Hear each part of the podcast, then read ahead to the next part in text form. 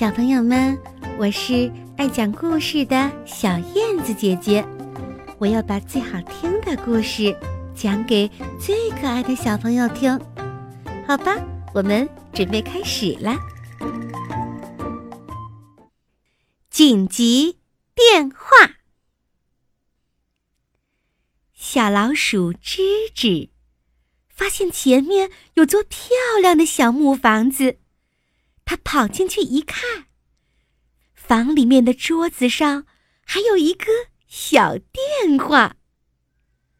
这时，小电话叮铃铃的响了起来。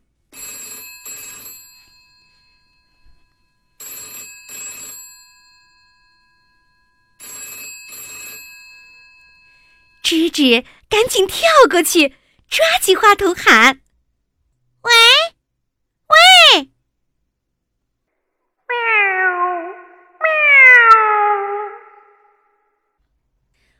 桶里传来小猫的叫声，吓了吱吱一跳。但紧接着，他就放心了。原来，话筒那头是两只娇滴滴的小猫咪，为了一条小鱼在吵架。他们把吱吱当成猫妈妈了。吱吱捏着鼻子，装成猫妈妈。喵！我的小宝贝，不要吵。两只小猫不听，继续争吵。我要吃鱼头，给它鱼尾巴。不，我要鱼头，给它鱼尾巴。这这这这这个嘛，吱吱装模作样的说：“大的让着小的，谁小谁吃鱼头。”话筒里马上传来小猫们的声音：“我们俩一般大。”哟，原来是一对双胞胎，这可麻烦了。吱吱断断续续、结结巴巴的又说：“那、那、那、那、那当然是好孩子让着点儿，让人家先挑，这才是好孩子嘛。”两只小猫一听，愣了。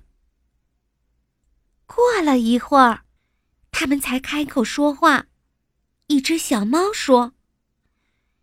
你先挑吧。另一只小猫说：“还是你先挑吧，我让着你。”他们都愿意做好孩子，吱吱乐了，喵喵！你们都是妈妈的好孩子。一转头，他发现，真的猫妈妈。不知道什么时候已经站在了他的身后，哎呦，这下我可完了！吱吱浑身哆嗦着自语：“不要怕。”猫妈妈说：“我很佩服你，你真行。教育孩子，我可不如你。我还想谢谢你呢。”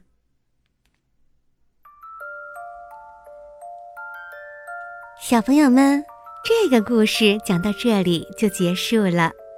你是不是觉得特别有趣呢？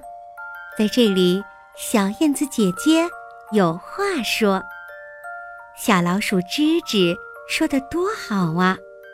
好孩子让着点儿，让人家先挑才是好孩子。